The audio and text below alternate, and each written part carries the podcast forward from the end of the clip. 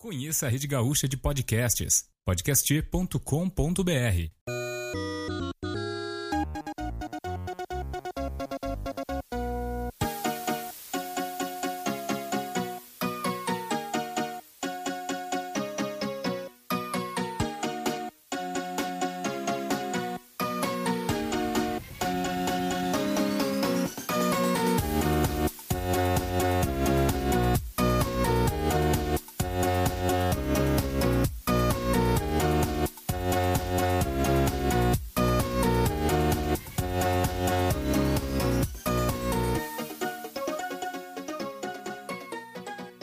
Bem-vindos, esse é o primeiro episódio do Velho Gamer. Aqui quem fala com vocês é Felipe Machado e eu vou deixar os próximos membros aqui do nosso podcast se apresentarem. Acho que em ordem alfabética fica muito mais fácil. Vamos lá. Eduardo, é tu mesmo. e aí, Felipe, eu sou o Eduardo Michele e estamos aí para falar das nossas histórias, nossos, nossa vida gamer aí quando a gente era mais novo relembrar um pouco do nosso passado aí. É verdade. Não tem, não tem nada assim que remete mais ao. Não, não tem nada que, que remeta mais à, infância, adolescência, enfim, quanto as brincadeiras e dentro delas os videogames. É, passando a palavra aí próximo, então. Vamos lá. Depois, Eduardo, quem mais vem lá? Ô pessoal, tudo bom? O Hermes. Cara, foi bom receber esse convite aí participar aí desse podcast. A gente começou a desenvolver essa ideia aí, de repente surgiu altas uh, recordações, essa nostalgia batendo aí.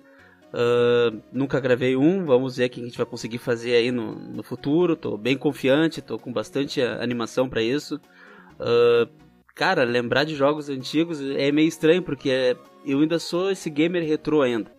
Ainda pego lá um emulador, pego um joguinho lá, vamos vamos jogar, vamos matar saudade. Prefiro mil vezes, por incrível que pareça, mais do que alguns jogos novos que, que lançam no mercado aí. Prefiro não, vamos lá, vamos pegar.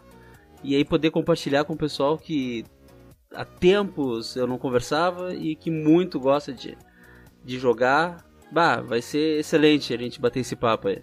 Tá certo, Hermes. Então, Hermes Almeida, Eduardo, agora é a dúvida, né?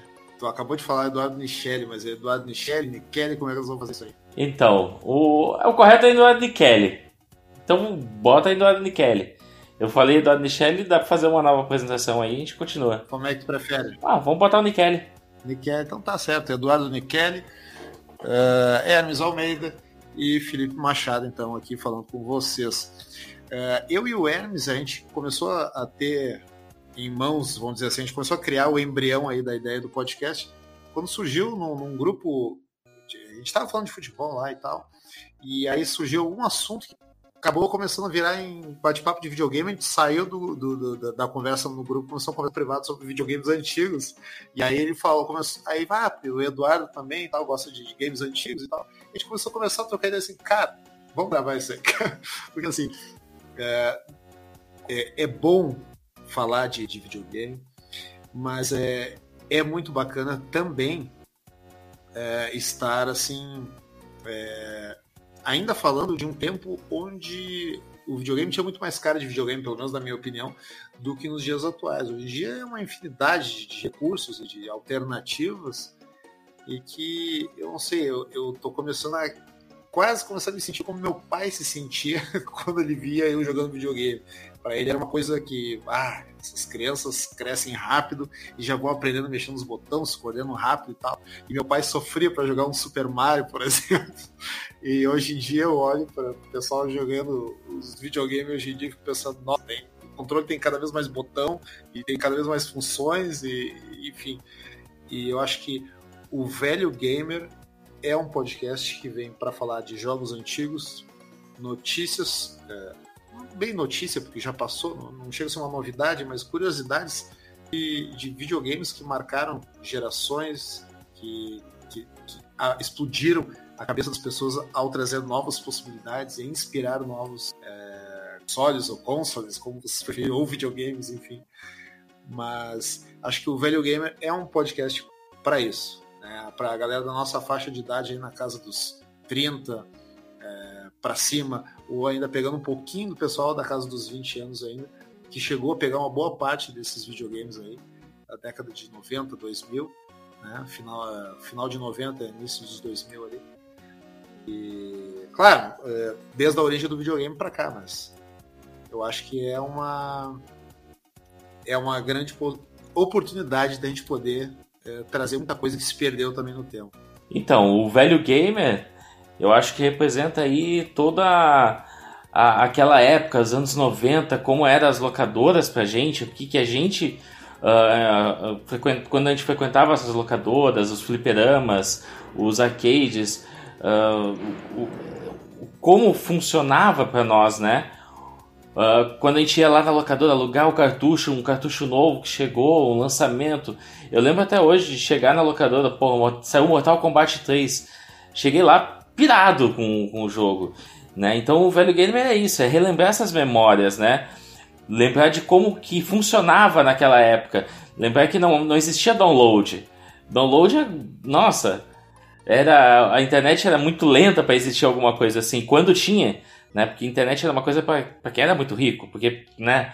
A gente acabava não tendo esse acesso. Falando com relação a isso, me lembrou o Eduardo relatou aí com relação a, ao lançamento de jogos e bah, novidade.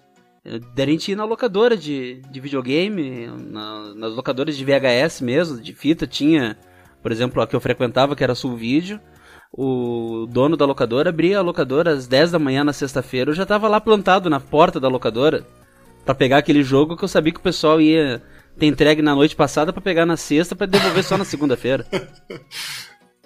É, pois é, cara, Sul Vídeo, cara, Sul Vídeo. Eu frequentei muito a Sul Vídeo ali na Zona Sul. E o Eduardo tava falando agora há pouco, né? Tinha o, o quando ele falou Combate 3, que pirou e tal. Cara, eu tenho nítida uh, na minha memória ainda, quando o Street Fighter ainda era o jogo de luta que tinha revolucionado uh, nos videogames, nos arcades, enfim. Uh, daqui a pouco eu me lembro assim que na saída da escola a gente passava na frente, vocês não lembram da Scorpion Games, não sei se vocês lembram. Sim. Ali no Giga Batista, bem na Avenida Giga Batista. Pra quem não sabe, quem, pra quem tá ouvindo aqui, pra quem tá. É, sim, faz tempo.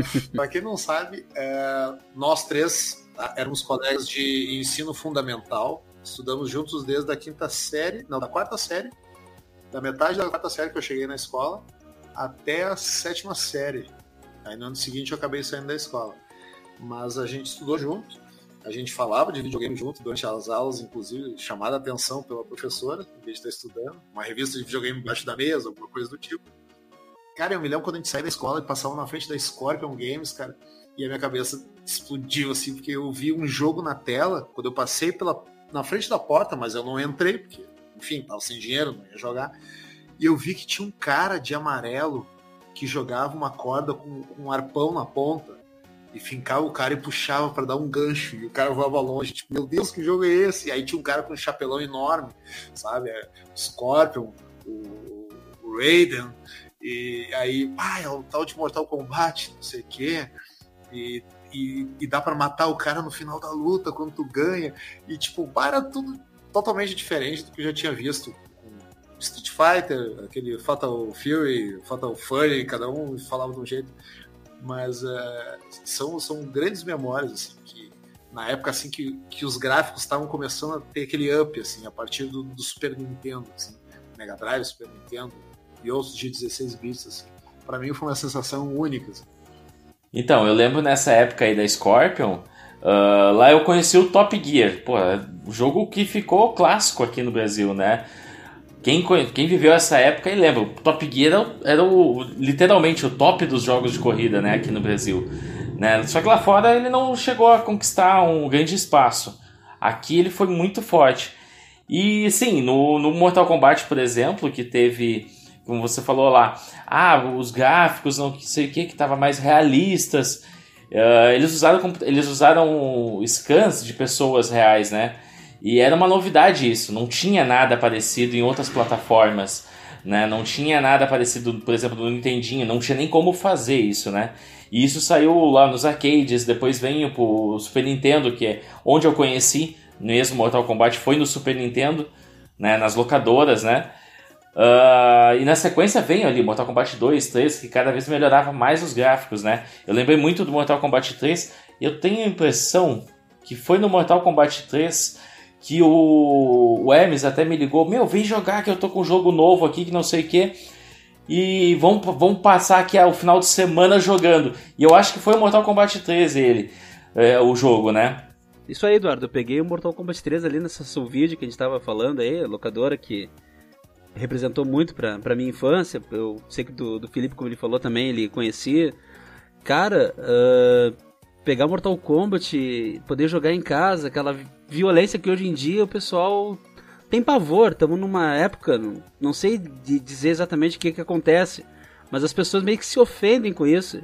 E a gente era piar, meu. A gente era guri de 10, 12 anos, pegando um jogo que era ultra violento a gente sabia que aquilo dali era uma ficção, era uma fantasia.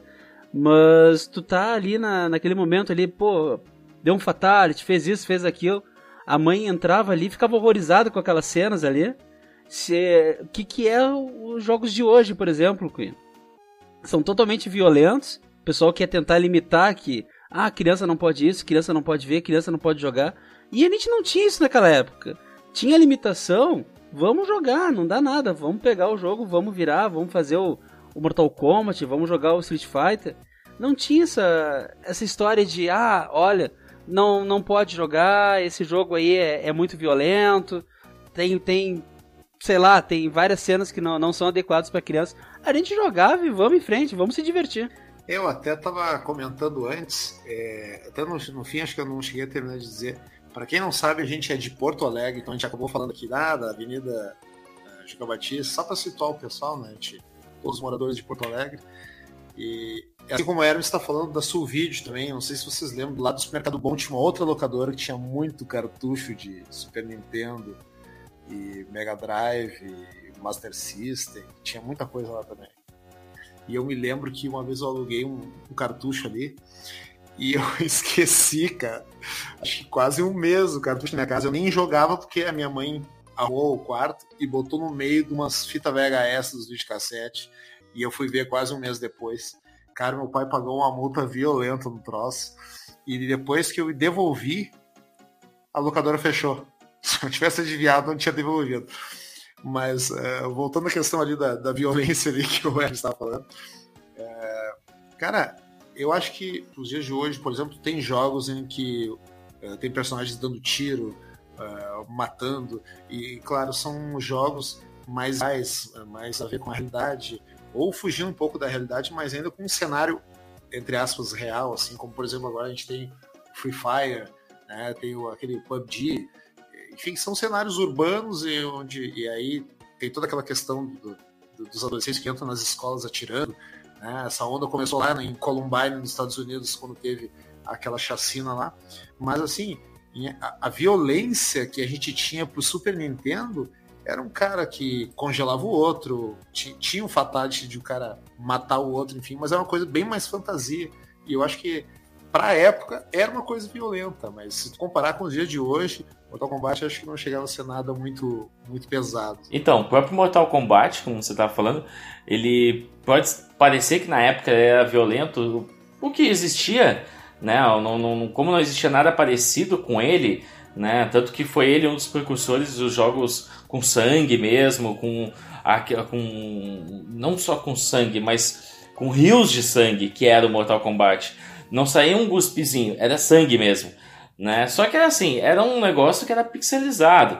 Né? O próprio jogo hoje do Mortal Kombat, uh, o, o X, o XL, eles eram jogos que. o Mortal Kombat 1 eu achei que não tinha tanto sangue. No Mortal Kombat 2 tinha muito mais sangue. Então, mas aí já tinha aquelas manhas. No Mortal Kombat 1 mesmo. No Mortal Kombat 1 mesmo, Uh, tu tinha, tu pegava lá a versão do fliperama, tinha sangue para tudo quanto é lado.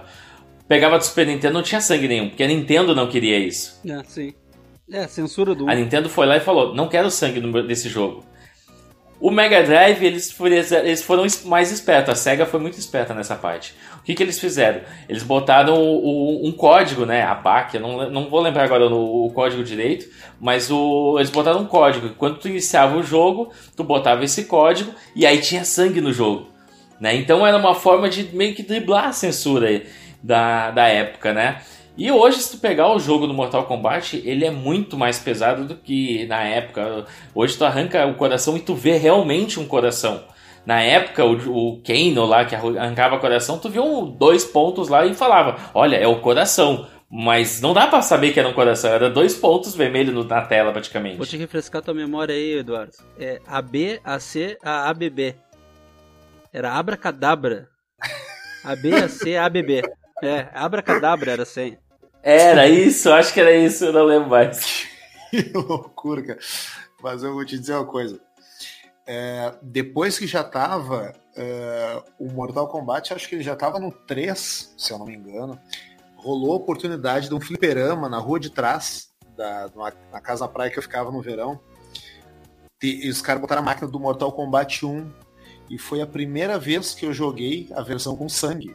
Mas o fliperama matava pau, cara. Cara, o Kano, quando dava o Fatality, ele puxava sangue e ficava o coração pulsando na mão dele. Isso no Mortal 1, cara. Eu nunca tinha visto isso. No Super Nintendo parecia que ele tava com a mão vazia. Ah, não, tem um coração ali, que nem de Suerardo, assim, tipo, tinha uns troços ali, meio, meio escuro, assim, não conseguia entender direito. Ah, não, tá, o coração que enfiou a mão no peito do cara e tirou. Mas no Fliperama tinha um coração vermelho, pulsante, assim, sabe? Cara, era muito fera jogar. Foi a primeira vez que eu joguei o Mortal 1 no Fliperama. E, tipo, já tava no 3, sabe? Uma coisa assim, 3 ou 4, sei lá. Levantar um tópico, já que tu tocou nesse assunto dos fliperama. Como é que a mãe de vocês tratava esse ambiente? Era um ambiente de marginal? Que vocês não poderiam botar os pés lá dentro? Então, o fliperama era, principalmente nos anos 80, né? Quando a gente era pequeno mesmo, né, 8, 9 anos aí, era tratado como um lugar de marginal. Era, lá tu, era a escória que vivia lá dentro. Então a gente, quando te fala, falava assim, pô, eu quero jogar ali. Não, tu tá louco, aí tu não vai entrar, nunca. Isso aí é lugar de. de. de drogado, é lugar de, de bêbado. Era assim que, que era tratado os superamas. Depois a gente foi ver. É, tinha os bêbados realmente, tinha os, o, os drogados, mas tinha muita gente querendo jogar realmente, né? Cara, a, a questão dos, dos fliperamas, cara, é que depende, dependia onde. Tá? Por exemplo, na praia onde eu tava, os fliperamas eram tri tranquilos, assim, muito de boa, sabe? Agora, tu ir no centro de Porto Alegre, querer entrar no fliperama era quase sentença de morte, cara. Era, tipo, era um submundo. Se naquela época não tinha Deep Web, tinha os Deep Games, eu acho, alguma coisa assim, sabe? Era bizarro o negócio. Então, eu me lembro, eu tenho uma, uma lembrança assim que eu era pequeno, devia ter uns, uns 9 anos, 8, 9 anos por aí. E eu fui, eu tava com meu irmão no centro, meu pai trabalhava no centro. E a gente saiu pra dar uma caminhada, eu, bah, vamos no fliperama e tal. E meu irmão já era uns, uns 10 anos mais velho que eu. Já devia estar com seus 20 anos por aí, uma coisa assim. E aí eu sei que a gente começou a jogar e tal, ele com ficha. E aí daqui a pouco encostou dois magrão nele, a gente, assim, falou assim, ô oh, meu, consegue um dinheiro pras fichas aí. Aí o meu irmão assim, bah não, vou te dar, não sei o que, meu, se tu não der o dinheiro pras fichas, nós vamos bater ar, que era eu, né? Aí meu irmão foi obrigado a pegar dar uma grana pros caras jogar. E aí daqui a pouco meu irmão assim, tá, vambora daqui, vambora daqui. Aí saiu e meu irmão disse assim, tu vai voltar ali para jogar outra hora? Eu falei assim, ah, só se alguém me trouxer. Tá, então tu não vai voltar? Eu falei assim, não. Então aqui, ó, toma aqui o dinheiro, eu vou te comprar as fichas. Daí ele pegou, me deu o dinheiro, eu entreguei as fichas. Ele pegou, acho que umas 4, 5 fichas, ele pegou e tocou no chafariz longe, assim, sabe? Pum, não vou voltar nunca mais nesse lugar, assim, puto da cara. Mas, cara, dependendo do bairro, era, era negócio ruim, cara. Era negócio ruim. Eu entrei uma vez, cara, vocês conhecem, é, bom, eu não vou nem falar o nome, né, mas eu entrei num, numa periferia que tinha um fliperama com Street Fighter 2 hackeado, que tu podia trocar de personagem em qualquer momento do round. Ah, o Street Rodoviária. É, quando eu chegava lá, tava, faltava uma coisinha de nada, assim, para ganhar do, do, do, do Mr. Bison lá. Mr. Bison, né? O nome do cara. O, os caras os cara trocavam pro personagem que era, tipo, ruim de dar golpe, assim, só pra poder ver o final daquele, sabe? Cara, me enfiei num buraco, cara, num buraco. E os caras nos olhando os pés a cabeça. Cara, eu fiquei apavorado. E, tipo, não é por ser periferia, mas o lugar onde a gente entrou era bem barra pesada mesmo enfim, até acabei não voltando mais. Mas assim, dependendo do lugar, é, tipo, praia era mais tranquilo, porque normalmente o pessoal todo mundo de fora, né? Mas a cidade mesmo, tu vai nos bairros assim, mais urbanos, a parte mais urbana é mais carregada, eu acho. Então, tinha muito do, do, dos fliperama de boteco, né? Que rolava esse Street Fighter mesmo, que era o Street maluco, né? O, o, o Street de rodoviária que, que tinha, né? Então tu, tu chegava lá, era aqueles jogos meio hackeado, tu olhava, eram uns arcades meio sinistros, a gente via que não era o arcade oficial mesmo, né? Era um negócio meio montado. E, e era bem comum nesses botecos. Tu chegava lá, era como se fosse, se fosse hoje o dinheiro de hoje, seria tipo 50 centavos a ficha. Então era um, negócio barato, qualquer jogava. Que aqueles com a, aquela Tirando aqueles que tinha a tela era meio amarelado, meio azulado, que até a tela já tava todos doces, assim, muito ruim, assim. Já tava indo pro pau já. Isso mesmo. Tinha as telas a ficar, começava a ficar roxa depois de um Isso. tempo, ficava muito estranho aquilo lá. Né? E era bem comum até, para falar a verdade. Tava magnetizada a tela. Que loucura, velho.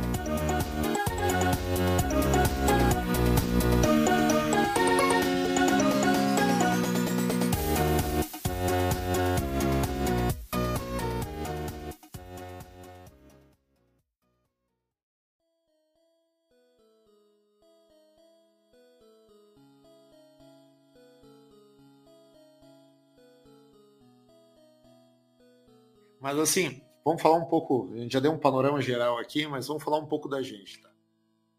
Pro, pro pessoal que, que tá conhecendo o velho game agora, que é a, a, a face dos videogames que a gente quer mostrar nesse podcast, é, mostrar é, quem nós somos, a nossa relação com os videogames, as nossas influências, é, as nossas nostalgias e o que nos fizeram perder tardes na frente de televisões de tubo nos finais de semana. É... Por exemplo, assim, ó, eu vou, eu vou, já vou iniciar por mim para, enfim, já que eu já estou trovando aqui. Tá? É... Eu sou, eu sou um cara que eu não tive Atari, né, na, ali nos anos 80, que era o videogame da moda. Eu tinha um, um Odyssey, que era o concorrente, que era representado pela Philips no Brasil. É um puta de um videogame, era muito bom, só que tinha um grande problema. Ele não era compatível com o Atari, assim como era o Dactar, o Top Game, o. Cara, tinha um monte. Me ajuda aí, tinha um monte de videogame compatível. Turbo Game.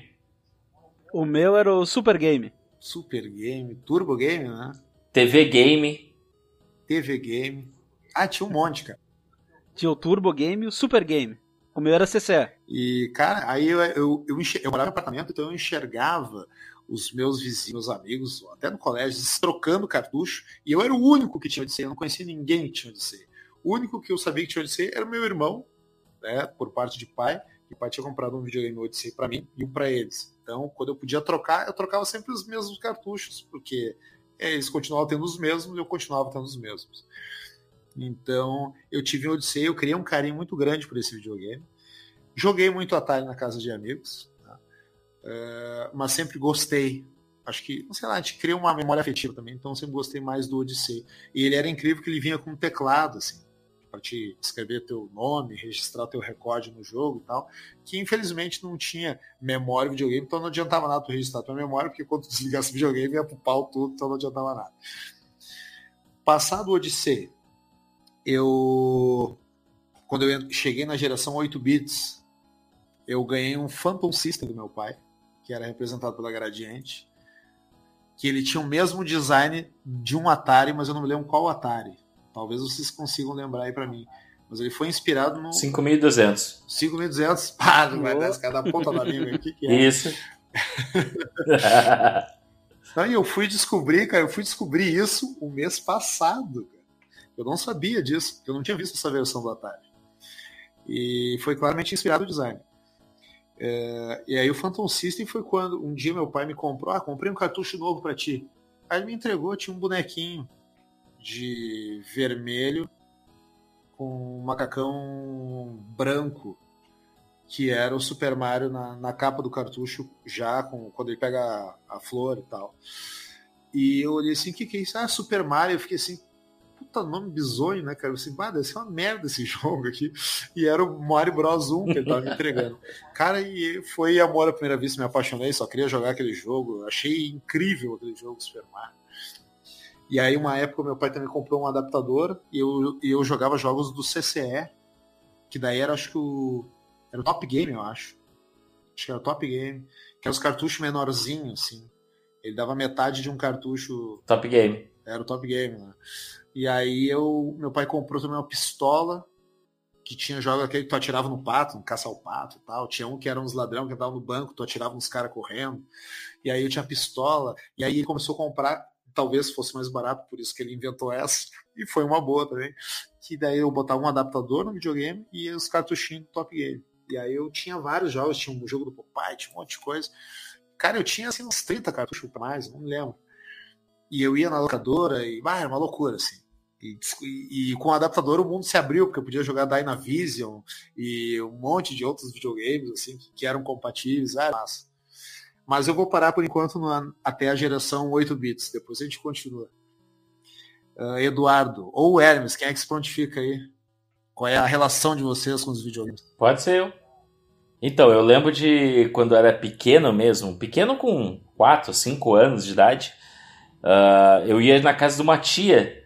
Ela nem filhos tinha, na realidade, mas ela comprou um Atari na época, lá, 80 e alguma coisa, 86, 87, 88 no máximo, ela comprou esse Atari que era para os sobrinhos quando fossem na casa dela jogar. Então foi meu primeiro contato com o videogame foi realmente o Atari.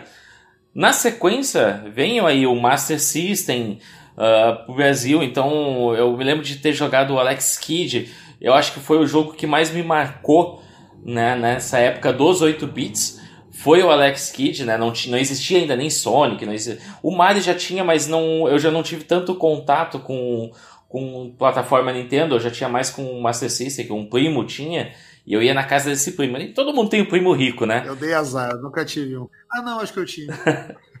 é, devia ser tu, primo rico, vai saber, cheio de jogos de Nintendinho. Não, não, não é. Tu era o primo rico. Não, não era o primo rico. Então eu ia muito na casa desse primo para jogar o Master System, né? O, era aquele Master System quadradinho. Mas eu lembro que nessa, na, na, na, minha infância eu tive contato também com outros consoles através de um colega, que, de um colega não, de um amigo que ele morava na, na, no, no prédio onde a minha avó morava e quando eu ia para casa da minha avó eu acabava indo para casa desse meu amigo né? Não vou lembrar mais nem o nome do, do moleque. Mas enfim, é, e ele, o pai dele era japonês, então ele vivia indo para o Japão e trazendo alguma coisa de lá. Então eu tive contato no, com Game Boy assim que lançou, o Game Gear quando lançou, um videogame que nunca existiu aqui, que foi o Turbo Graphics, né, o PC Engine, que é o mesmo videogame, né, era o dele era o japonês, então era o PC Engine, que era branquinho, que era baseado em dis, um disquete não, ele era baseado no, em cartões, parecia um cartão de crédito, é, é, na verdade, imagina um cartão de memória de hoje, só que maior, do tamanho de um cartão de crédito, era isso. Era um, o cartucho daquele jogo era esse. E eu lembro de ter jogado muito um, um joguinho de nave, que eu acho que era o Raid, Raid, alguma coisa assim, né? Que era o, aquele console era rei dos joguinhos de navinha, de tirinho, né?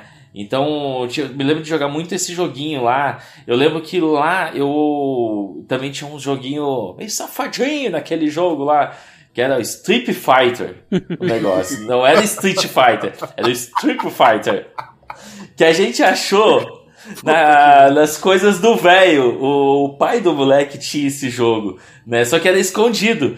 E aí a gente achou, bah, olha, tem um jogo aqui que a gente não viu e tal, vamos jogar. Daí a gente olhou, Street Fighter. Porra, deve ser aquele joguinho de luta. Botamos lá, começamos a ver umas minas lá, seminua, lutando uma contra a outra. Putz, era uma putaria do caralho. Mas era uma esfregação de pixel violento, né? É, era uma loucura, tá louco. Mas esse foi o meu contato aí com a, com a era dos 8 bits, né? E depois já veio a sequência dos 16 bits aí, já crescemos, aí eu já tive o Mega, o, jogava bastante. Mas, mas ali do Atari tu, tu, tu usou bastante. O Atari joguei muito. Sim, muito. Decathlon, River Ride. Nossa, River Ride eu passava horas jogando na, na frente da televisão. Era um saco que tinha que estar tá sintonizando lá, mas enfim. É uma falha no meu caráter eu não ter tido um Atari, cara. Porque tem, às vezes eu vejo o pessoal comentando esses papos nostálgicos como a gente está tendo agora. E aí o pessoal começa a falar nome de jogos assim do, Atari e eu só consigo falar os, os, os, top top, assim, porque tem vários nomes que às vezes eu fico perdido vendo os caras falando. Assim. É, o Odyssey, por exemplo, eu não tive contato com ele na época. Eu fui. Eu já, eu já tinha ouvido falar e tal, mas uh, fui conhecer o Odyssey agora. Né? Eu joguei, inclusive, há pouco tempo atrás que eu joguei a primeira vez um Odyssey. Né? Na, joguei no, no, na, numa loja de um amigo, enfim. Uh, que eu fui ter o contato realmente com, com esse videogame, né? Com alguns outros também que da época ali que eu não, não conhecia muito bem.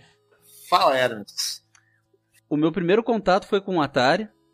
E casualmente esse Atari, ele era de um sócio do meu pai. Meu pai era mecânico, ele dividiu uma mecânica. E vi aquilo para mim era Deus o livre, era a última coisa que podia ter acontecido assim, a melhor coisa do mundo. Era espetacular. Um joguinho ridículo, mas era espetacular. E eu queria aquele videogame. Só que a gente tinha uma certa uh, restrição orçamentária, né? A gente era pobre, vamos ser bem sinceros. E eu tentei fazer o videogame com latas de óleo que tinha lá na mecânica. Eu peguei uma lata, pedi pro meu pai a lata, peguei uma latinha pequena, cortei e fiz o videogame. E eu dizia que aquele era meu videogame que eu ia levar para casa. E até hoje, meu pai já é falecido, até hoje eu não sei, sei quem se comoveu, se foi o meu pai que se comoveu com aquilo ou se foi o sócio dele. Porque na semana seguinte, meu pai chegou com esse videogame que era do sócio ah, dele. Ah, que legal. Eu não sei o que, que eles combinaram, se se bateu no, no coração dele e ele deu pro meu pai o, o, videogame, ou se meu pai deixou de receber alguma coisa durante um, um X período ali. Então, é, foi um videogame de segunda mão que eu recebi. Ou fez emprestações suaves. Pode, deve ter feito, deve ter feito, com certeza. Quem recebe é a primeira mão sempre, não importa. Não importa. Aquilo para mim, bah, brilhou os olhos. Só que assim, durante muitos anos era só esse contato que eu tinha com aquele videogame e um cartuchinho de, da, da Dactar com quatro jogos. Que da hora. Esse foi o durante muitos anos o meu videogame. E um caso, fato curioso, é que o meu pai, ele também acho que ele queria entrar nesse mundo meio de, de videogame, essa coisa de, de novidade. Ele queria jogar também. Só que a nossa TV, para as pessoas mais novas que não sabem sobre isso, nós tínhamos só uma televisão em casa. E aquela televisão era colorida, da Mitsubishi. E minha mãe não deixou botar o videogame ali porque ia estragar a televisão. Comprou nas Casas Bahia. Então o que aconteceu? Durante um tempo aquele videogame eu não podia jogar porque meu pai teve que comprar uma televisão preta e branca para que eu pudesse jogar o videogame. Então eu tinha o videogame em mãos, aquela ansiedade de ter o, o videogame, mas não podia jogar. Eu tinha que esperar o meu pai conseguir não sei aonde uma televisãozinha usada, preta e branca, e ali foi onde, onde começou. Chegou a televisãozinha, botei, a gente montou na sala e tava o Hermes lá, feliz da vida, jogando numa TV preta e branca, com os parafusinhos, vira e mexe, descascava aquela caixinha RF, eu acho que chamava aquilo. Tinha que prender com um palitinho de dente. Mas era o meu videogame, era o meu xodó. Cara, esse negócio de, de ah, porque vai estragar, vai estragar a TV, é, foi daí dessa época que surgiu, né? Esse acho que está se, se, desfazendo um pouco isso hoje em dia. A, a, nossa geração, por exemplo, não se preocupa com isso. Uma época a gente tinha que sintonizar, no, normalmente era canal 3 ou canal 4 nas televisões de tubo, e normalmente, no, na, pelo menos aqui no Rio Grande do Sul, canal 4, se eu não me engano, era manchete, né? Tinha manchete. Então tu acabava tirando de sintonia um, um canal que o pai ou a mãe do, da gente assistia, em Sim. determinado momento ou outro, para botar o videogame. E aí era um saco, porque depois tu tinha que ficar mexendo na. na era tipo uma. É, é um, é, era tipo um, um disquinho que tu ficava girando, girando, girando, girando, até tu achar a sintonia e achar a manchete. Porque eu me lembro que tu ficava girando, aí passava pelo SPT, pela TVE, pela Globo, pelo não sei o que, até ele fazer toda a volta e chegar no canal que estava antes. Ou a não ser que tu retornasse, mas tinha TVs que não tinham essa função para retornar, tu tinha que fazer toda a volta, passar por todos os canais como se desse a volta num carrossel, assim, para chegar de novo naquele canal. Então, normalmente o pessoal diz, ah, tu vai estragar minha TV, né? Vó, mãe, quem, é, quem é que não foi xingado nos anos 80 e 90 pela avó ou pela mãe, dizendo que quando fosse botar o videogame ia estragar a televisão. E hoje em dia as televisões já têm entrada HDMI, e ali no início dos 2000, acho um pouquinho antes até, no final de 90, já começou a vir TV com RCA, que foi quando a televisão começou a ter o canal AV separado, especialmente para ou videocassete ou para videogame, né? E aí no fim a tua mãe não deixou tu que teu pai comprar outra TV por causa disso. É dose, né, cara? Pra vocês verem que foi mais prejuízo do que do que lucro no caso. Quis comprar o videogame para dar pro filho, mas não podia jogar na televisão que era da família. Aí o coitado foi lá, teve que comprar uma televisão preta e branca para poder jogar. E repetindo, durante muitos anos foi foi meu videogame que eu tive. Até o ano de 94, tinha um colega nosso, vocês devem lembrar, o Adriano. Não vou falar o apelido do Adriano, mas era. Eu, tenho, eu tenho ele no meu, nos contatos no Face, eu tenho, eu tenho até o WhatsApp dele, por sinal. Eu, de vez em quando eu até falava com ele um pouquinho, bem raro. Olha assim. aí. Olha aí. Nós fizemos uma troca, troquei uma bicicleta Caloi 10 por um Master System 3. Sério? Fiz uma troca. Bah, que momento. A gente tava. Não sei se vocês recordam, talvez o pessoal mais novo não saiba disso também. Eu tô me sentindo um velho gamer mesmo. Mas a gente tinha férias de inverno que duravam um mês. Exatamente. Ah, que saudade, cara. Só que, que as saudade. professoras davam um trabalho para fazer durante esse tempo. Filha das putas. E durante esse período de um mês a gente fez um trabalho e ele se encantou com a bicicleta, porque tava novinha. Ah, eu lembro, eu lembro disso daí. Eu lembro alguma coisa assim. Eu lembro que tu. Não me lembro de, de tu ter feito, mas eu lembro de tu me falar disso. E ele, bah, vamos trocar. Que eu, maravilha. Puxa, trocar uma bicicleta por um videogame, óbvio. Ah, tchau, bicicleta. Só que tinha que esperar meu pai chegar. Ele chegou, nós perguntamos: podemos trocar? Pode, tá trocado. Deus o livre, quase derrubamos o velho. Os dois abraçados nele, pulando, festejando, feliz. Foi uma troca justa pros dois. Que legal.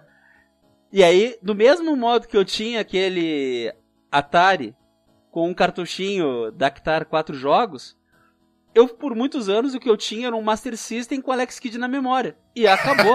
Esse aí foi o Master System que tu me vendeu? Olha como é que o mundo gira. É o Master System que tua irmã. Era. Tu comprou pra tua irmã. É ele mesmo. Eu lembro que eu peguei esse Master System do Hermes, a caixa da Malise, minha irmã, então, esse Master System, eu lembro de eu pegar esse, ele, ele tava sem isopor e a caixa tava meio detonada. E o que que eu fiz? Eu peguei um, peguei papelão, uma caixa de papelão e reformei por dentro Olha o cuidado. a caixa de papelão do Master System e entreguei para minha irmã como se fosse novo. né? Então, eu me lembro que tinha o, o jogo da memória, era o Alex Kidd, né? E tinha o, o e eu comprei para ela, dei de presente para ela o, pra ela não. Eu comprei pro, pro meu pai, que ele queria jogar esse videogame também, o Monaco GP. Né? Eu comprei de uma locadora, de um. Na época era de um amigo, de um conhecido lá de Porto Alegre. Em Porto Alegre. Pra quem não sabe, eu tô em São Paulo hoje, eu vivo em São Paulo. O, o Hermes e o Felipe tá em São, tão, estão em Porto Alegre ainda, mas eu, eu, moro em São Paulo. Então, lá de Porto Alegre, e tinha o, o um, um outro Felipe, e eu me lembro de ter comprado do, do uma locadora de um amigo meu, lembrei, inclusive o nome dele era Felipe. Eu comprei esse Monaco GP, ele tinha outros jogos lá, na época que já estava querendo lançar, eu acho, Play, e a gente deu esse Master System para minha irmã, e a gente jogou, eu joguei muito esse Master System depois. Mesmo tendo jogos mais novos, videogames mais novos, eu acabei jogando muito esse Master System que o Hermes tinha né? Que eu, eu, me lembro de ter comprado dele. E até vou te dizer, capaz de eu lembrar até o valor, Hermes. Eu acho que era 50 reais, não foi? Exatamente. Aí, ó. 50 reais. Era o que custava Olha, na época. Que momento. Comprei cartucho de Super Nintendo. Mas, é, mas 50 reais era, era muito mais dinheiro que é hoje em Sim, dia, né, cara? Deram 5 cartuchos. E eu joguei esses cartuchos tudo. Exato. Até falando em Master System, cara, eu é uma coisa muito curiosa é que eu por uh, sei lá por obra do destino eu acabei virando um nintendista. Né? Eu eu não tive Atari, eu tive o Odyssey, que era da concorrência. Aí, daqui a pouco, eu nem estava muito antenado, mas eu pedi um videogame novo, porque eu comecei a encher o saco do meu pai, porque aquele, aquela caixinha que tinha os ganchinhos que tu botava atrás da TV para ir passar a imagem do videogame, que quebrava os ganchos e ficar afiando com faca, tirando fio para fora, fazendo a mão para poder fazer os ganchinhos, né, caseiro, engatado atrás. Eu assim, mas pai, ninguém tem esse videogame, é, eu tô enjoado dos mesmos jogos, me dá um videogame novo e tal. Eu fiquei apurrando meu pai. Aí até que, enfim, eu ganhei o tal do Phantom System, que daí já é os jogos que pegam a Nintendo. É, depois é, de um tempo, eu surgiu o Mega Drive tal, mas antes tinha o Master System. Eu tinha um Phantom System, e o curioso é que eu tinha um amigo só que tinha Phantom System. Tinha Phantom System, não, ele tinha um. Não, acho que ele tinha um Phantom System também. Só que todas as outras pessoas que eu conhecia tinham um Master System, inclusive meu primo. Então meu primo tinha um Master System com Alex Kidd na memória, que eu acho que era, eu não sei se dele era um Master System 2 ou 3, e eu tinha dois vizinhos no mesmo prédio que tinham um Master System que não tinha o Alex Kidd, era um jogo que era uma bolinha de futebol dentro de um labirinto, e aí quando tu saía do labirinto, tipo, sabe aqueles tipo aqueles puzzles que tem em jornal, ou revista, que tu pega a caneta e tu tem que fazer o caminhozinho até tu chegar em tal lugar, que é um labirintinho. E aí tu passa com a caneta bic ali por dentro e tal, e tu tem que achar, uh, vamos supor, sei lá, você é um, um carro, tem que chegar até a garagem da casa. Aí no, lá embaixo, no canto direito do quadrado, tem uma casa, e aí tem vários traços assim, misturados, assim, tem que passar com a caneta e achar o caminho para chegar lá. Sabe esse tipo de puzzle? Sim, os lab... é labirinto. Tem revista, jornal, essas coisas. É, um labirintinho. E aí era, era um joguinho. Eu acho que esse é o que vinha modo secreto junto com Hang-On. Eu acho que tinha dois jogos na memória. Pois é, eu tô te lembrando era disso. esse jogo que era uma bolinha de futebol. Era o Hang-On e tinha uma. E o futebol, esse. Que era uma bolinha. Aí quando tu chegava lá no, no final, que era uma goleirinha, um gol, ele, ele dava o barulho, tipo, gol, a voz, né? Mas é tipo como se tivesse a torcida assim, ah, porque a bola entrou e tal.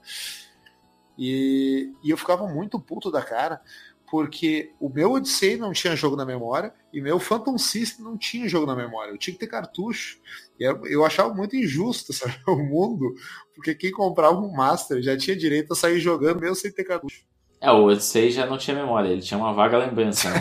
Mas o Master System realmente, ele vinha com o, o Alex Kidd, né? E depois vem com o maior sucesso do, da SEGA, que foi o próprio Sonic, né? E eu lembro de ter jogado muito esse Sonic também no, no Master System. E algum, algum amigo meu tinha e eu joguei esse Sonic. Eu, eu ficava encantado com, com a velocidade que, que corria na tela, né? O, do, do, do Sonic.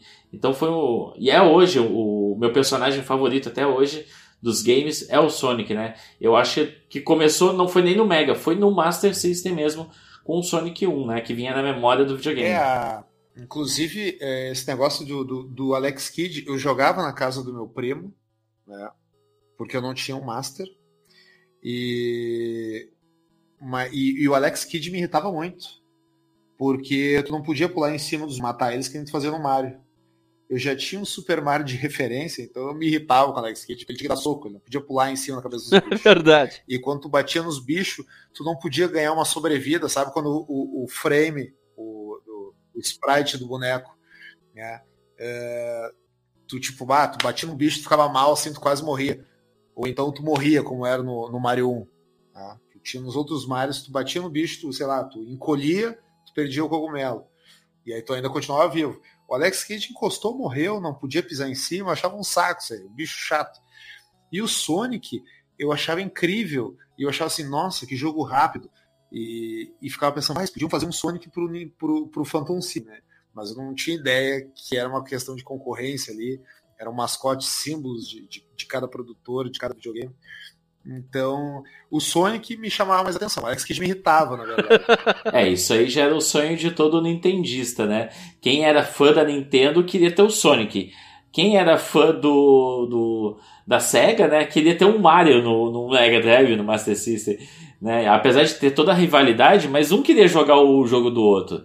Havia rivalidade, mas todo mundo queria, todo mundo era gamer. Todo mundo queria jogar os jogos. Eu tinha o, o Mega Drive, o Hermes tinha o, Super Nintendo, mas eu adorava jogar o Super Nintendo do Hermes. E eu me lembro do Hermes jogar algumas vezes o, o Mega Drive na minha casa, ou eu ter levado, alguma coisa assim. Então não tinha isso da rivalidade, mas acabava que todo mundo queria jogar o que o outro tinha, o, o outro queria jogar o que tu tinha, era normal isso, né? É, eu, eu gostava muito. Tu tinha o Mega Drive 3, é verdade. E eu ia na tua casa, eu me lembro que tinha o Sonic 2, tinha aqueles códigos, tinha um monte de coisa para fazer ali no, no, no, no jogo. Uh, até essa história de código, assim, é até bom de falar nesse, nesse detalhe, que vai ser com certeza uma pauta futura de que a gente tinha que ter revista para avançar no jogo, fazer é, códigos secretos e manhas e tudo mais. E o Super Mario não tinha códigos secretos. E o Sonic tinha, tinha o Super Sonic, tinha como passar fase, tinha como ir para fase bônus.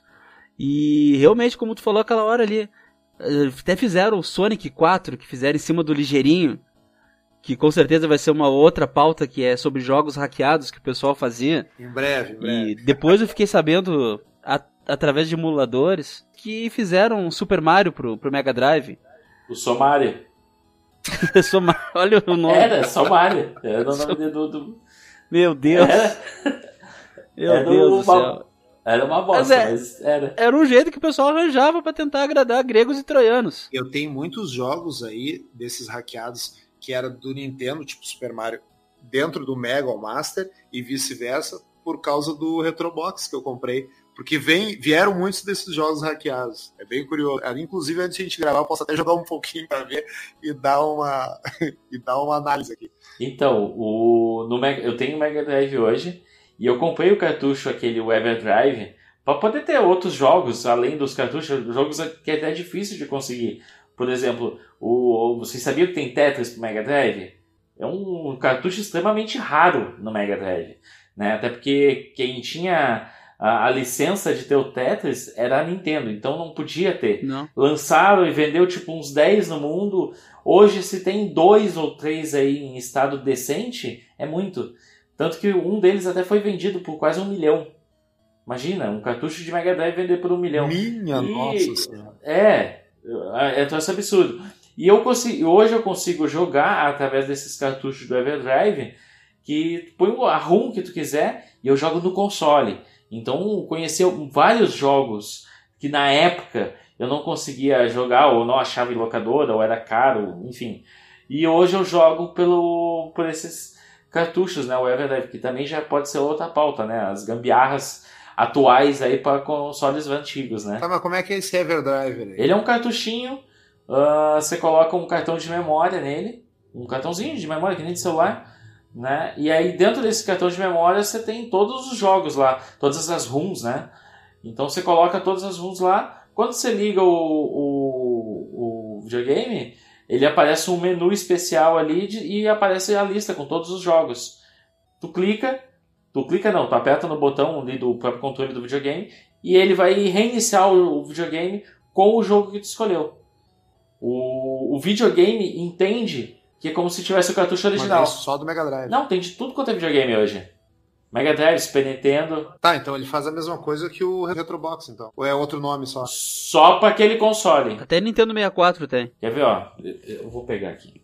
Tá aqui na, quase na mão, só um minutinho. Tá, não, não é daqueles tipo Raspberry. Não, não. Não, não, não, não. É um cartucho adaptado. Ele tem um chip. então, o Everdrive, o, ele é um cartucho, ele é um cartucho especial.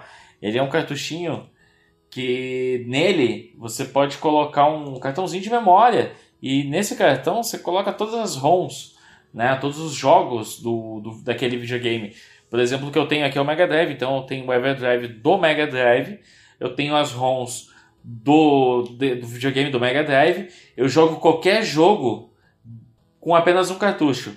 Né? Então, como os jogos do Mega Drive eram tudo jogo pequeno, do Super Nintendo também é tudo jogo pequeno, então um cartãozinho de memória com 2 GB, 4 GB aí, uh, cabe praticamente a biblioteca inteira aí do, do videogame, né? No, no caso do Mega Drive ainda tem uma, uma vantagem que ele tinha retrocompatibilidade com o Master System. Né? O, no Mega Drive tinha aquele adaptador lá do, de Master, que podia botar os jogos de Master System. Só que aquele adaptador, na realidade, não tinha nenhuma função a não ser adaptar o cartucho. Ele não tinha um chip para emular o videogame ou alguma coisa assim.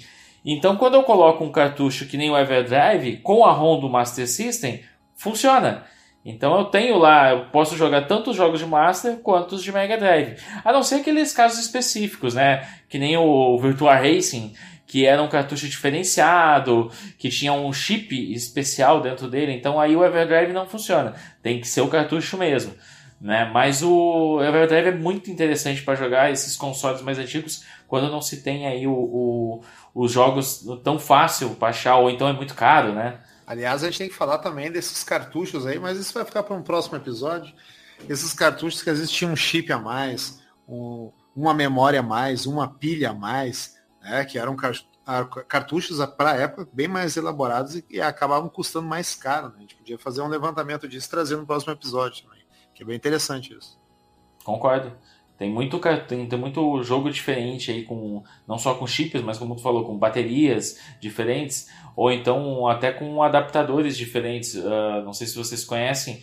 Uh, eu vou falar de Mega Drive, que é o que eu, o que eu entendo melhor, mas. Sim, sim. Uh, no Mega Drive ele tem um cartucho, se eu não me engano, ele é, é europeu, que é um cartucho que ele te dava um adaptador para quatro controles no cartucho. Ah, que loucura. Então tu tinha ali, além dos dois controles, os dois controles que tu tinha no videogame, eh, no cartucho tinha mais duas entradas para controle para te jogar com quatro pessoas. Era jogo de esporte. É, é tipo coisa assim que é a Sega que inventava, né, cara? A Sega, tu tinha o pause no próprio videogame ou no próprio cartucho, tu engatava mais dois controles no cartucho. Bah, que loucura, cara. Exato, a, a, SEGA foi pioneira em muita coisa nessa, nesse quesito. Mas, mas não vamos atrás, a Nintendo também tinha muita coisa uh, diferente. Não sei se vocês viram, tem, tem, um óculos, eu não vou lembrar o nome do óculos, mas uh, da Nintendo. Não, vamos, devagar, vamos deixar isso pro próximo Tá bom, tá bom, tá bom. Senão a gente vai... vamos, vamos, vamos deixar o pessoal aguardar, porque tem pano para manga a gente tem bastante, graças a Deus. É um assunto que se vai, né, cara? Com certeza. É, a gente se empolga. É, e, mas agora eu quero fazer uma pergunta para vocês. Se vocês, é, quando vocês assim estão para pegar assim um emulador, ou no caso do Hermes, o Hermes é, coleciona alguns alguns videogames. Não sei se todos estão funcionando, são só peças decorativas, mas quando vocês têm a possibilidade de pegar um emulador ou até um videogame, qual é o primeiro jogo que vocês jogam? tendo, sei lá, mil jogos para jogar. Qual é o primeiro que vocês pegam para jogar? Sonic. Top Gear. Top Gear. Tá, e pegando assim, ó. Pegando um top 3 aí. Top 5, top 5. So Sonic, pra mim é o número 1, não tem outro. Top Gear. Top Gear é outro jogo que, nossa, fez. Eu era apaixonado por esse jogo. Mortal Kombat né? De preferência o primeiro, eu sempre gostei mais do primeiro Mortal Kombat. E voltando, o Sonic 2, que é o meu jogo, não sei se é o jogo que eu mais jogo, inclusive até hoje eu jogo muito ele, eu adorava, apesar que a gente tinha pouco, poucos jogos, mas o Sonic 2 foi um, um jogo que eu acho que eu mais joguei na vida, eu adorava, eu adoro esse jogo, né? E o Super Mario, jogo muito Super Mario e Donkey Kong ali, que eu, eu acho que é os dois que eu mais divido assim, o, o, quanto eu jogo. Super Mario e Donkey Kong eu botaria em quinto os dois. Não tem como dizer que qual que é melhor, qual que é o que ficaria na frente do outro. No meu caso é o Top Gear. Até um adendo, a minha esposa gosta de jogar. Ela joga comigo quando eu uso os emuladores. Isso é uma coisa rara. Mas ela foi criada com quatro irmãos, então ela é moleque. Faz sentido, faz sentido. Ela é moleque, ela é. Ela é chegada assim no, no, no Super Nintendo, no Mega Drive, então o que acontece? A gente joga Top Gear, um contra o outro. O Pateta, o Golf Troop, como o pessoal conhece, mas aqui é Pateta, não adianta, que também é um jogo de dupla. O Super Mario para ver quem é que pega mais vida. E quando eu jogo sozinho, Mortal Kombat nunca pode faltar. Para mim, o Mortal Kombat 2 é o que me marca. Foi o primeiro jogo do Super Nintendo que eu joguei na, na vida por intermédio de um vizinho meu que tinha o cartucho. E assim, ó, o que, que eu posso dizer assim, ó? É a rivalidade, é o Street Fighter. Sempre bota o Street Fighter ali, o Super Street. Super. Bota pro lado, ó, ganha três estrelinhas para ganhar turbo ali. E eram esses, eram esses. Até hoje, quando eu pego, ligo ali, são jogos que, que eu jogo direto no, no, no emulador. E até a minha esposa toca nesse assunto. Não é a mesma coisa. Ah, não, mas é legal pegar o controle do Super Nintendo. Eu comprei um controle USB do Super Nintendo, mas não é a mesma coisa que, que jogar. Tu perguntou dos meus videogames se são decorativos. Uh, dois são decorativos. Um Super Nintendo Fat, que eles chamam, que é o quadrado. Não consegui fazer funcionar. E um Master System 2, que eu tô para conseguir arrumar a fonte dele. O resto tudo é funcional. Então eu tenho um, chamo de Nintendo Baby, que é o pequenininho, e esse funciona perfeitamente. Um, uma, uma, uma das coisas que eu quero futuramente é como o Eduardo fez ali, é comprar os Everdrive. Primeiro eu tive que comprar o videogame, convencer a, a excelentíssima de que era uma bo um bom investimento. Vou pra quem? Ela concordou. Agora vamos pro segundo passo, que é comprar os, os Everdrive e tentar explicar qual é a moral disso aí. Bom, é, cara, eu, eu quis aumentar para top 5 porque eu sei que todos nós três aqui temos uma série enorme, uma lista enorme de jogos que a gente ama jogar, recordar e falar sobre. E eu até, pode ver que eu falei top 3, aí eu, não, top 5, top 5, para poder pegar um pouquinho mais. E eu comecei a pensar aqui enquanto vocês falavam, eu disse, pá, não vai chegar para mim top 5, cara, tá aqui mesmo. Então, é, o cara vai ter que fazer uma escolha bem, bem rigorosa. Mas assim, normalmente quando eu me sento, eu penso assim, pá, podia jogar. Eu tenho um Retrobox, né? Que, que me dá a possibilidade de todas as versões do Atari, é, Master, é, Mega, Super Nintendo, Nintendo 64, Dreamcast, é, PSP, Play 1, e eu me sento e a primeira coisa que eu faço é botar o Super Mario World, que é o, o clássico. é para sair jogando. Tem várias opções e enfim, sei lá, 9 mil, 10 mil jogos, não sei quanto deve ter dentro daquilo. E eu me sento, a primeira coisa que eu faço é jogar o Super Mario. É, se eu fosse escolher top 5, né, Super Mario, para tentar pegar um pouquinho mais, eu acho que no primeiro lugar eu não botaria o Super Mario, eu botaria o Super Mario All Stars, né? Que daí pega todos os primeiros três. Pega todos. E mais o World. Sim. Rock and Roll Racing não pode faltar. Para mim é um baita de um clássico. Ótimo jogo. Top Gear também eu, eu, eu, tenho uma, eu tenho uma briga interna entre Top Gear 1 e o Top Gear 3000, porque eu acho genial o lance de poder carregar a energia do carro sem precisar parar para abastecer. Então eu gosto muito desse lance do jogo. Mas eu gosto de Top Gear. Mario Kart é um, é um dos, dos jogos, assim, assim como o Rock'n'Roll Racing, que é aquela parada de tu poder atirar no teu inimigo, além de correr, né? De disputar na corrida mesmo. Então é um estilo de jogo que eu gosto. Tanto é que eu, uma época, quando eu fiquei sem nenhum videogame da Nintendo, eu tinha um PlayStation 1, eu me agarrei de forma como, sei lá, uma criança que se perde do pai no mercado, se agarra num adulto para não ficar sozinho, para pedir ajuda. E eu jogava Crash Racing, sabe? para matar um pouco da vontade de Mario Kart. Porque eu já não tinha mais o Super Nintendo. Acabei dando meu Super Nintendo e me arrependo até hoje, podia ter guardado um arrependimento sentimental, porque se eu tiver que comprar outro, eu compro.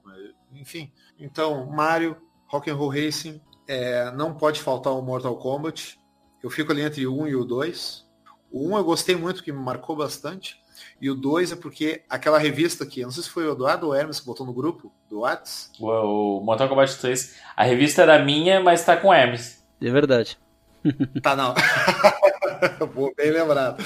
Não, mas não era daquela da 3, mas eu comprei uma revista especial do Mortal Kombat 2 e eu decorei tudo, cara. Era Pit Fatality, Fatality, uh, Babality, Friendship e tudo que era coisa que tinha que fazer. Até o Quintaro aparecer na tela e destruir com o logotipo da, da, da como é que era o nome? Da, da Klein. Da Klein. A Klein, isso. Cara, eu sabia fazer tudo. Eu virei aquele jogo de cabeça para baixo. Eu, eu levava o, a revista colégio, eu, eu me deitava com a revista, eu saía com ela embaixo do braço, eu, eu devorei aquela revista. Então o Mortal Kombat 2 me marcou porque era um jogo que eu me sentia assim, tipo, muito Cara, um, um cara ser batido numa rodinha de amigos para jogar no Mortal Kombat 2. Eu era muito viciado naquele jogo. E no 3 eu não consegui fazer a mesma coisa e o 1 eu também não era isso. Então o 2 me marcou muito. Super Street Fighter, que nem o Hermes falou, né? não tem um cara deixar de fora. Então acho que eu ficaria com Super Mario, Rock'n'Roll Racing, é, o Top Gear, o Mortal Kombat e Street Fighter, acho. Mas fica muita coisa de fora, né, cara? Não tem como não cara tem não como, é muita coisa de não fora. Tem como. Infelizmente. Ó, falou em Rock'n'Roll Racing, eu, puta, Rock'n'Roll Racing, que jogaço. Eu adorava. É muito bom, cara. Né, FIFA, eu adorava jogar FIFA International Soccer.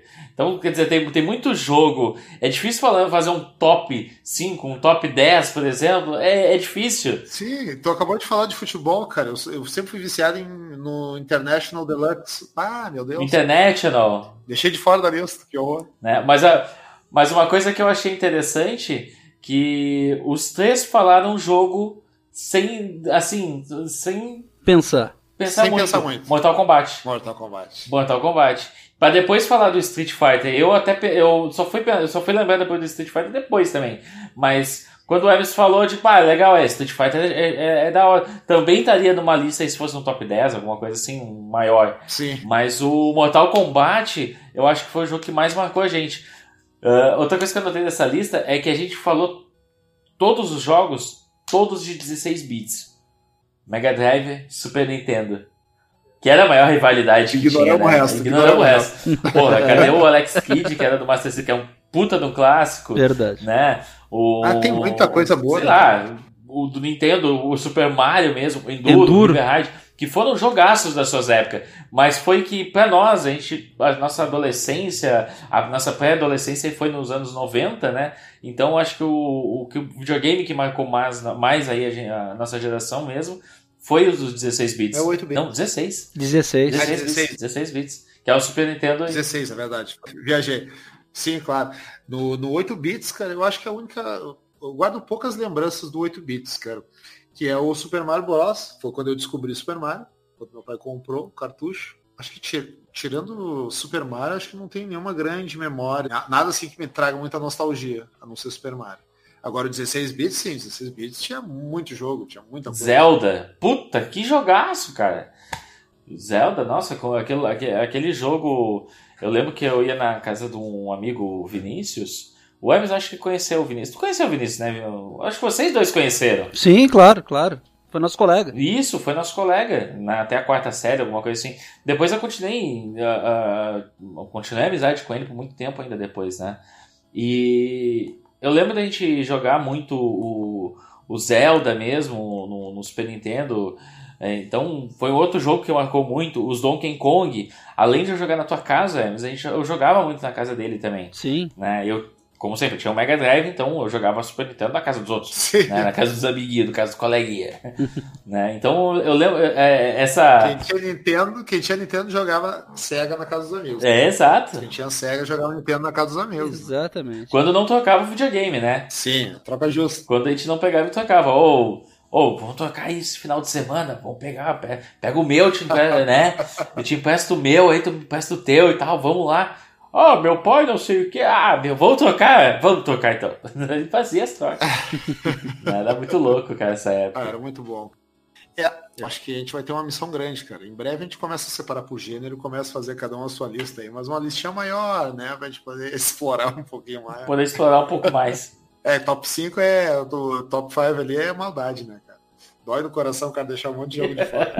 é?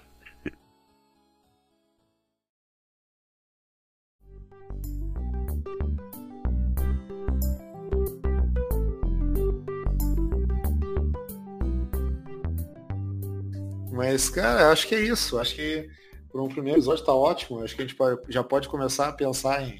Na, agora a focar em coisas mais específicas Ah, aí. sim. Mas é legal entender assim como é que cada um tem, assim, como é que traz dentro de si, né? A questão da nostalgia, a- porque assim, coisas que, que me fazem lembrar infância e adolescência. São as festas de final de ano com a família, com os primos, né? Aquele raça negra tocando no, no, no microsystem da sala para todo mundo ouvir. e, e, a gurizada correndo, brincando, esconder, pegar e tal, até que chega um momento o pessoal senta e vai pro videogame. Ou então, aos fins de semana que choviam, um amigo chegava na tua casa de guarda-chuva, pé molhado, para vocês passarem o dia todo sentado na frente da TV e a mãe do, do anfitrião trazer no meio da tarde um lanchinho, Bar. uma caneca de Nescau, um pãozinho, um bolo, alguma coisa. A mãe do Hélio sempre fazia o lanche pra gente lá. Não tinha coisa melhor, né? O cara acordava cedo, assim, sem compromisso nenhum, só sentava de pijama e ficava, assim, até a hora do almoço. Era show de bola mesmo. Era muito bom, né? Mas eu acho que é isso aí, cara. É... Eu acho que nós vamos ficando por aqui hoje. Né? Acho que, cara, deu para viajar no tempo legal. É, e é sempre um bate-papo bacana, cara. Eu acho que quando eu comecei a conversar com o Hermes na, na no WhatsApp e, e, deu liga o papo assim, falando de videogame, eu pensei assim, pá, isso aqui vai... tem, tem coisa aqui. Acho que a gente tem um pano pra manga. Tem pano pra manga. Vai dar certo isso. E é isso aí, é. Eu quero deixar então o agradecimento pela sua conexão, se você ouviu até aqui. Esse foi o primeiro episódio de Velho Gamer, né? Os caras na, aí na. Os saudosos dos 8 e 16 bits aí. É, nada contra os outros pixels que vieram depois, né? Mas é, quero agradecer então a conexão, o seu download, a sua audiência, a sua visita aqui no nosso podcast. Se você gostou desse episódio, curtiu esse novo podcast que é o Velho Gamer. Nossa proposta é falar de jogos antigos, de videogames antigos é, e toda essa nostalgia que está ao redor disso, toda essa, essa memória que a gente tem. Se você é um velho gamer também, assim como a gente, volte mais vezes, indique para os amigos que gostam de podcast, que ouvem podcast, para conhecer o nosso agora. Né, um podcast novo na área. Se você não gostou, de preferência indica para os inimigos, vai que eles escutem aí e tu estraga o dia deles também. Mas indica, né? Não deixa de indicar. Recados finais aí, quem quiser fazer um, um jabá, mandar um abraço, alguma coisa. Vamos lá para gente fazer o encerramento. Bom, primeiro, primeiro de tudo agradecer vocês aí, porra, faz quanto tempo que a gente não se falava aí, de repente surgiu esse, uh, essa proposta aí desse podcast. Né? Então isso aí me trouxe um carinho muito grande pelaquela época, né? Uh, o que vocês me propuseram aí de fazer esse podcast. Uh, eu fiquei bem, bem empolgado essa semana para a gente poder gravar. E eu acho que foi um episódio bem legal. E a gente vai gravar os próximos aí, né? Vamos esperar para ver o que, que vai acontecer nos próximos capítulos. É isso aí. Hermes. Bom, pessoal. Quero agradecer também, assim, ó. Felipe entrou em contato comigo, como ele mesmo disse ali no. Começamos num assunto no WhatsApp que acabou levando para esse podcast que nós tivemos agora primeiro podcast do Velho Gamer. Uh, eu nunca participei de um podcast. Eu vou ser bem sincero que eu sou um cara tímido até hoje. Eu vou engasgar um pouco, vou continuar dando uh, umas tropeçadas nas palavras.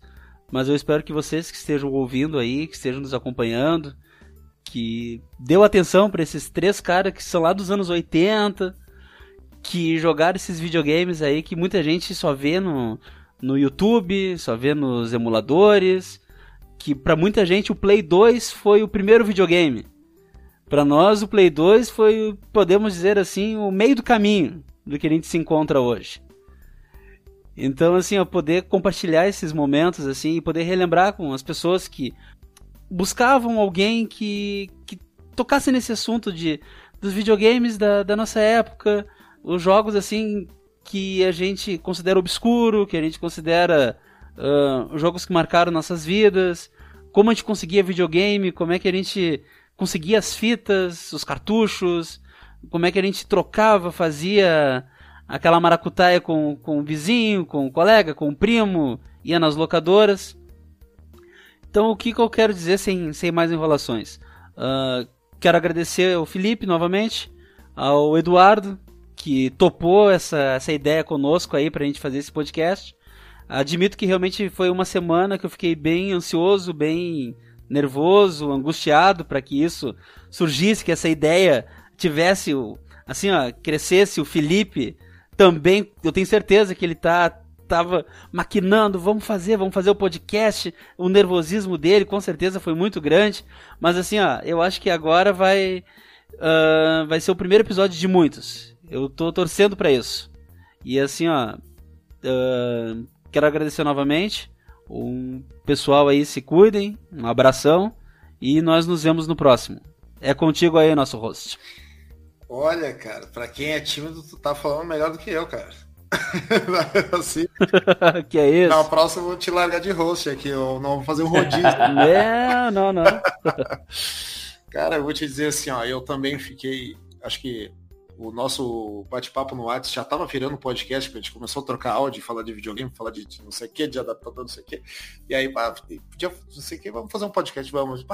Chamar o Eduardo, o Eduardo gosta de videogame, curte bastante, conhece um monte e tal, não sei o que, tá sempre envolvido com essas paradas, não sei o que. Tá, vamos falar com o cara, daí, para quem não sabe, é, eu já sou contato do Eduardo no Face e do Hermes no Face. Nós dois já tínhamos entrado em contato com o Eduardo no Face, só que sem eu, sucesso. Eu acabei descobrindo depois que o cara não entra quase nunca no Facebook. Nunca. E tá certo ele, Tá certo ele. O Facebook faz a gente gastar um tempo inútil da vida da gente. E aí eu peguei, fui lá no, no, no, no nos, as, a família, lá onde aparece a família do, do, da pessoa no perfil. Aí eu olhei ali, ah, tio, primo, não sei o que, irmã. Eu, pô, não, essa aqui tem o número dele. Aí entrei em contato. Uma... Pô, meu stalker pessoal, né? pois é. Aí eu mandei mensagem, ah, olha só, sou ex-colega do teu irmão e tal, tô tentando falar com ele, mas ele acho que ele não tá acessando muito. Ele, ah, é verdade. Ele não entra com muita frequência. Ah, tem o WhatsApp dele? Ah, tem. Aí entra em contato, consegui um contato, tudo. Até eu tava falando com o Hermes, o Hermes, bah, já mandei mensagem Facebook. mas ele não responde. Aí eu assim, ah, a irmã dele disse que ele não usa o troço. Aí sabe, não tá. Aí, enfim, deu certo. Eu vou dizer que essa semana, assim, é, a minha grande expectativa da semana era a sexta-feira. Embora eu já é, tenha outros três podcasts, esse já é o quarto, e, e, eu vou dizer que de todos os que eu tenho, eu acredito que esse seja talvez o mais promissor. E esse é recém o primeiro episódio. Tá? Eu estou apostando que eu acho que acho que a gente vai conseguir dar liga aqui. E eu acho que vai, vai dar a, a química aqui nesse, nesse elenco aqui. Uh, eu fiquei ansioso essa semana para gente fazer essa gravação, porque o velho gamer representa muita coisa para mim, acredito que para vocês dois também. E o cara que estiver escutando e voltar mais vezes, provavelmente vai ter a nossa idade. Uh, hoje em dia, na faixa dos 30 anos, ou pelo menos no final dos 20, já virando para os 30, a gente quando ouve falar em videogame já parece uma coisa muito distante de nós. Claro, conheço pessoas da, da, da nossa idade que, que tem PlayStation 4, tinha o, o Xbox, estava até há pouco com PlayStation 3 antes de ir para o PlayStation 4. Mas o papo já não é o mesmo e diminui a quantidade de pessoas que tu começa a conversar do teu círculo social, a não ser que tu entre em fóruns, enfim.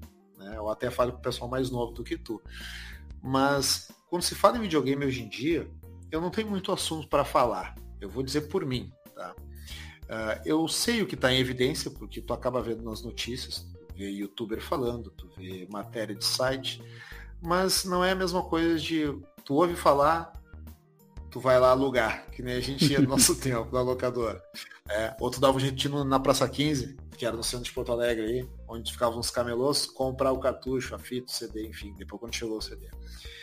É uma coisa que tu ouve falar, no máximo tu vê um gameplay no YouTube, e fica por ali. Tu não tem experiência de jogar, e tu não vai comprar um videogame só para ver como é que é aquele jogo.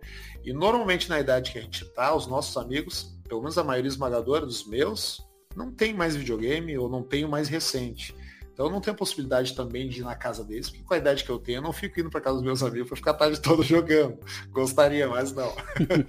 então, geralmente chega nesse ponto, tu não tem muito mais assunto. Tu vai recordar dos jogos que tu jogava, e, cara, não tem nada mais legal do que se juntar com pessoas que fizeram parte da tua infância, da tua adolescência, né? Que é o caso de nós três aqui, que a gente foi colega no ensino fundamental, e voltar a comentar as coisas com mais ainda é, informação do que a gente tinha na época, mas continuar falando do mesmo assunto que a gente já gostava de falar na época.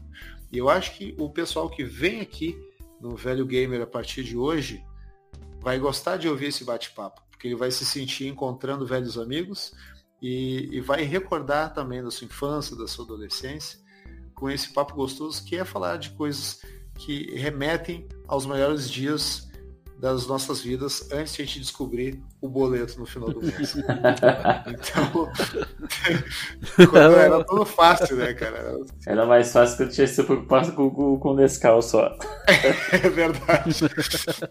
Então, assim, eu fico muito feliz pelo, pelo Hermes ter aceitado a ideia maluca de fazer um podcast só por causa de um bate-papo à parte que a gente teve.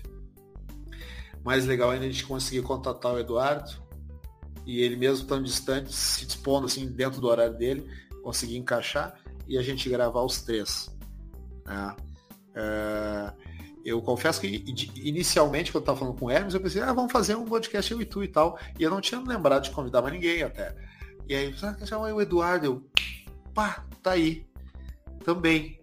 E era mais um também, tipo, é, se entrasse um terceiro elemento, talvez não fosse da, do convívio da época que a gente tinha quando falava de videogame não tivesse a mesma sintonia. Mas nós três, muitas vezes, estávamos no corredor falando de videogame, mostrando uma revista da Ação Games, do, da Super Game Power. E a Rose tentando mandar nós pra aula. ah, sim, o diretor. Isso. É. Exatamente. Ou em, ou em um momento e outro, tentando desenhar um personagem do Mortal Kombat, do Street Fighter, desenhar um Sonic, um Super Mario, alguma coisa. Ou imaginando como seria criar um jogo de videogame, que era uma coisa muito distante naquele tempo. É, pra, pelo menos para quem não é da área. Então, assim, eu fico muito feliz desse podcast. Eu espero que você, ouvinte desse podcast, talvez você não volte, mas eu espero que volte. E se voltar, é porque o papo é gostoso. É porque ser um velho gamer não é ser velho no sentido pejorativo, mas é da experiência e de memórias, né? Eu acho que esse podcast nada mais é do que, além de informação e entretenimento, é tratar de memórias afetivas, né? Acho que vale a pena escutar. Se eu fosse você, eu voltava mais vezes e traga seus amigos, indica esse podcast. Porque os videogames novos são tão chatos, cara. É uma pauta. É uma pauta, é isso aí. Eu acho que o negócio é o seguinte, ó. Gamer de verdade, raiz, é aqui. O resto é Nutella. Aqui é, é, é três vidas e um continue e tá acabado o assunto. Não tem memória card, não tem save point, vamos parar com esse negócio aí. No máximo password. E no máximo password, olha lá. Mas é isso aí, pessoal. Então, é, vamos deixar então já os nossos primeiros endereços, tá? É, podcast velhogamer.gmail.com. Se você tiver sugestão de pauta, a gente vai trazer com o maior prazer aqui para você. A gente dá uma pesquisada, dá uma relembrada, dá uma discutida. Se tiver sugestões de pauta, manda pra gente, né? Críticas construtivas, de preferência, né? Tudo que tiver para de, de, sugestão para nos agregar, a gente poder melhorar esse podcast, trazer outras coisas que talvez a gente não tenha cogitado, sempre bom. Então, Uh, e-mail podcast velhogamer.gmail.com e a gente já fez o Instagram. É o podcast Velho Gamer. É isso mesmo, podcast Velho Gamer. É. Então, só procura lá, arroba podcast Velho Gamer, você encontra lá a gente no Instagram. Se possível, né, Eduardo, daqui a pouco a gente também puxa a imagem do Ever, como é que é? Everdrive. Everdrive. Já podemos puxar qualquer outra menção que a gente tenha feito aqui nesse podcast, depois a gente escutando aqui, a gente vai ver. A gente vai botar os devidos links na descrição para quem não conhece, não sabe como é que é, né? através de uma imagem, de um site, a gente poder disponibilizar. Uh, enfim, uh, botar as referências aí para o pessoal poder acompanhar enquanto ouve, dar uma checada no nosso Instagram, já dá para conferir as imagens, por aí vai. Certo? Então, Eduardo, faz mais uma vez a tua despedida e manda um recado pra SEGA antes de dormir. então, vou finalizar aí. Galera, obrigado por ter escutado até aqui. Ficou um pouco longo pelo jeito aí o, a nossa gravação, mais do que a gente esperava, mas é que o papo fluiu muito bem. E segue, traz do Dreamcast 2 aí pra nós, cara. boa, boa, boa, boa. Hermes, qual é o console, qual é a, a empresa de videogame que vai mandar um recado antes de dormir? Faz teu agradecimento. Quero agradecer novamente essa oportunidade de participar com vocês. Foi excelente. O meu recado é para Nintendo. Nintendo, eu te amo, minha querida. Nintendo, tu fez parte da minha infância. Assim como a SEGA fez parte desses amigos. Eu tenho certeza, assim, que, olha, a Nintendo foi muito importante pra gente. Então, assim, ó, meu agradecimento vai pra Nintendo. Muito obrigado por tudo que fez pra nossa infância. A SEGA também foi importante, mas isso vai ser um assunto pro próximo podcast que nós fizermos aí, porque aqui como aqui no sul nós falamos, há uma granalização. Segue Nintendo, também teve a sua guerra. Isso é verdade. Um abraço. Bom, eu quero deixar um recado aqui para Nintendo também, porque eu sou nintendeiro, ou nintendista, sei lá o que. Nintendo, para com esse negócio de não querer botar sangue nos jogos. Deixa o pessoal mais velho poder jogar coisa com sangue. Vocês saíram perdendo na função do Mortal Kombat, porque não botaram nem a porcaria do código para poder gerar sangue no jogo. Elas estão de sacanagem comigo. Vocês parem de criar concorrência. Vocês estragaram tudo. O PlayStation era para ser Nintendo, era para a gente continuar no topo da hegemonia dos videogames. Vocês criaram um monstro. É. Ah, mas é isso aí. Paciência, né? Mas então tá. Hermes, Eduardo, uh, uma boa noite para vocês. Muito obrigado pela participação nesse incrível elenco agora que nós estamos formando.